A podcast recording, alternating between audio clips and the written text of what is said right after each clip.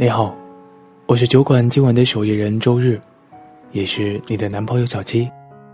如果你想和我分享你的心情故事，欢迎在微信公众号里搜索“一个人的小小酒馆”，添加关注哦。今天我要和你分享的是沈城的故事。我发觉自己爱上沈城的那一天。南京结束了半个月以来的雨季，晚樱悄悄地开花了。我看着他高高瘦瘦的站在阳光里，心动得一塌糊涂。小袍子说：“你总是一时冲动，爱上年轻美好的肉体。”我挑眉看向他，食色性也。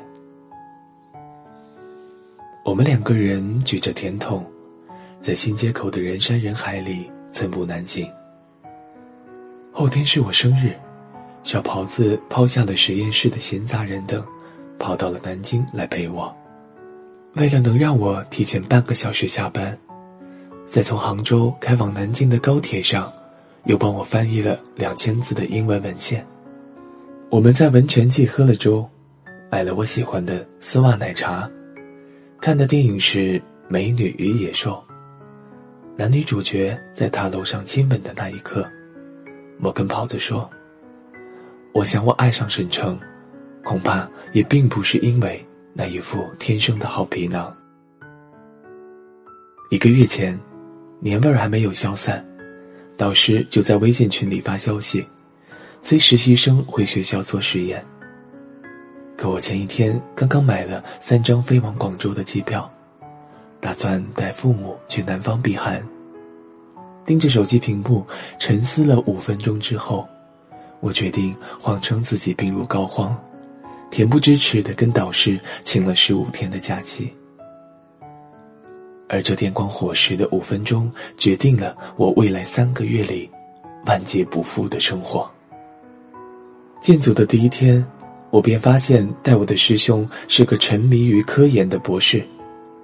当我怯生生的站到他的身边，询问我的座位在哪里时，他注视着电脑里梦幻般的实验结果，随手指了个空位。而我抬头的那一刻，正对上沈城灼热的目光。我后来曾问过他，见我第一面时的感觉。他笑了半天，只说。导师通知进组的那天，我人在日本，浪得飞起。我一直在想，是什么样的人，因为什么样的理由，比我进组还晚？但明明看起来也是个乖巧的姑娘。我师兄大概也觉得我是个乖张又聪明的好学生，分给我的实验课题难得出格。挨过进组考核以后，我便开始疯狂的做实验。从早上九点一直做到晚上九点，在拖着疲惫的灵魂爬上地铁，把实验结果发给师兄的时候，总是得到一连串的质问，从无赞扬。沈城有空的时候就会跑来帮我做实验，我偶尔会感激涕零的看着他，他便嬉皮笑脸的问我：“哥帅吗？”我点头如捣蒜。偌大的实验室都回荡着他的笑声。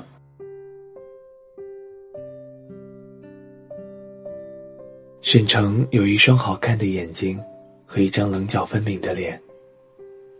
阳光亲吻睫毛的时候，总是在脸上投下斑驳的阴影。想必是因为他长得过分妖孽，衣服便只穿黑白两色，简简单单，倒也耐看。可身上总是残留着若有若无的香水味，跟师姐们撒起娇来，我也只能自愧不如。初见时嫌弃过，相处久了倒也习惯。两个人一起上班，一起吃饭，一起打游戏，一起走在地铁站的风里骂我师兄禽兽，像是认识了很多年的朋友。我每天沉迷于实验，人都清减了不少，却还勉强撑着。直到师兄的实验安排的越来越疯狂，我时常感到晕眩。沈城说我就是来历劫的，可我并不确定自己是不是有命撑到飞升上仙的那一天。屋漏偏逢连夜雨。仪器故障发生在三月末，一个平淡无奇的晚上。我在实验室等到了晚上十一点，拿上书包飞奔到地铁站的时候，赶上了最后一班回学校的地铁。沈城在微信上问我实验结果怎么样，我说没来得及看，幸亏跑得快，差点要住在实验室了。字里行间俨然一个从不怕走夜路的勇敢的好姑娘。微信那头沉寂了很久，屏幕突然亮了，上面一字一句的写着：“你没事吧？我在呢，别怕。”我闭上眼睛，想起了沈城平日里为了逗我开心讲过的那些笑话。大抵世上的小怪兽都以为自己的盔甲无坚不摧，却在莫名其妙的地点、莫名其妙的时间，被一句算不上情话的情话击中心脏。这疲惫的城市里，搭乘末班地铁的人那么多。我却毫不介意的嚎啕大哭了一路，在发现身上一张纸巾都没有以后，便哭得更加的伤心。这二十年来，我从来都没有觉得这样的疲惫过。我告诉沈城，我在地铁上哭得凄凄惨惨的，发现自己没带纸巾。坐在我对面的小姐姐在下车的前一秒冲到我面前，往我手里塞了一整包的手帕纸。我突然就不想哭了，我让人心疼了，这样不好。沈城骂我师兄惨无人道，气得要死，却也无可奈何。小心翼翼的陪我聊天，讲着实验室的八卦。时间过得飞快，我昏昏沉沉的睡去，已经是凌晨三点钟了。第二天六点半的闹钟和清晨的阳光一样永不缺席。我照旧从床上爬起来，赶着去实验室卖命。在地铁站里换乘的时候，有人扯我的衣角，我回头看见一个戴着眼镜、口罩和黑色帽子的男人，下意识的想跑，直到隔着镜片看清了那双妖孽的眼睛。你又不近视，戴眼镜干什么？遮黑眼圈啊！我嘲笑他矫情的像个姑娘。他抓住我的手腕说：“快走，要迟到了。”我跟在他身后，嘴角上扬，开心的好像一个从来没被生活欺负过的孩子。莹莹师姐生日那天，朋友送了他一大束粉色玫瑰。玻璃瓶里装不下那么多，他便给实验室的每个人都送了一支。可惜花还没开，寂静的像个患了自闭症的孩子。收了花，运气也没能变好，我的实验还是做到了很晚很晚。夜里从实验室的窗户望出去，只有楼下的急诊，灯光耀眼。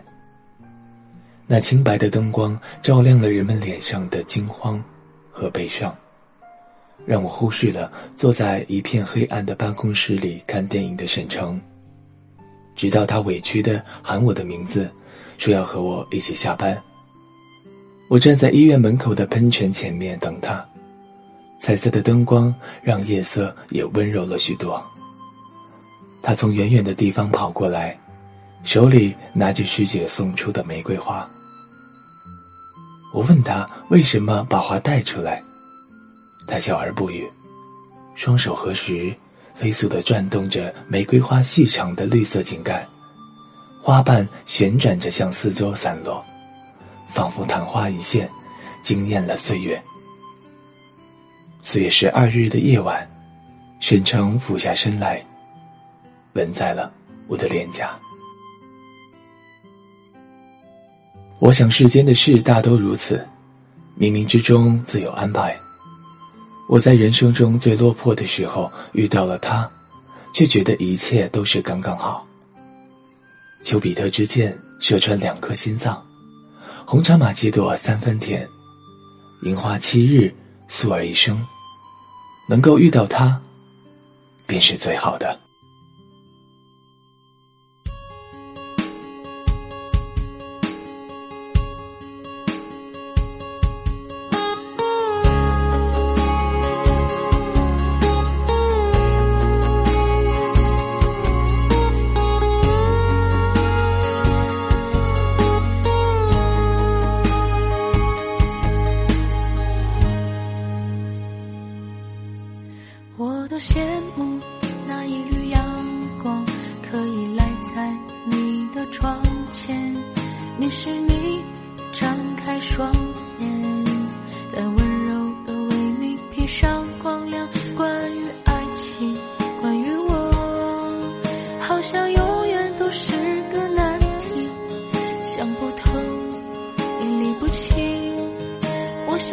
这样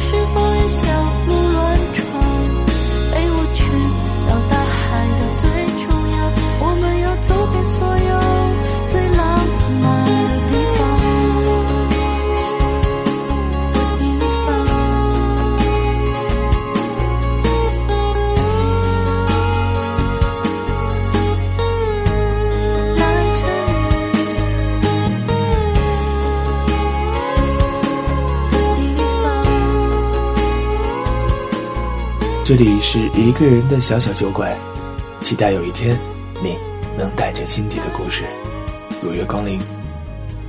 我是你的小七祝你晚安下周见。